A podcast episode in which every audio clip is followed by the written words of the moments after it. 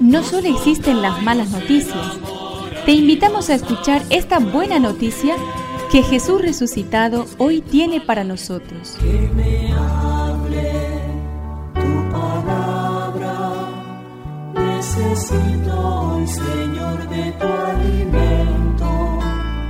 Hoy en todo el mundo se escuchará esta palabra.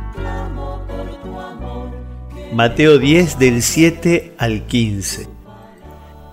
Por el camino, proclamen que el reino de los cielos está cerca. Curen a los enfermos, resuciten a los muertos, purifiquen a los leprosos, expulsen a los demonios. Ustedes han recibido gratuitamente, den también gratuitamente. No lleven encima oro, ni plata, ni monedas, ni provisiones para el camino, ni dos túnicas, ni calzado, ni bastón porque el que trabaja merece su sustento. Cuando entren en una ciudad o en un pueblo, busquen alguna persona respetable y permanezcan en su casa hasta el momento de partir. Al entrar en la casa, salúdenla invocando la paz sobre ella. Si esa casa lo merece, que la paz descienda sobre ella. Pero si es indigna, que esa paz vuelva a ustedes.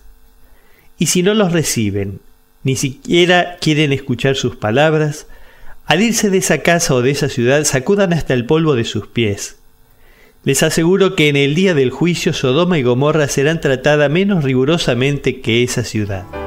Que me aliente tu espíritu, necesito que me llenes de valor. Sorprenden las instrucciones del Maestro a la hora de enviar a sus discípulos en misión. No va a ser la abundancia de medios el palabrerío, los recursos humanos, lo que hará capaces de ir sembrando paz a su alrededor, sino más bien la gratuidad y la confianza en el que los envía.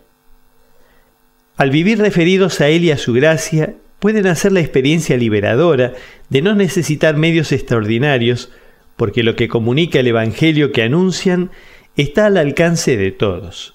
Alegría, libertad, convicción de ser amados como hijos, y de ser hermanos de todos.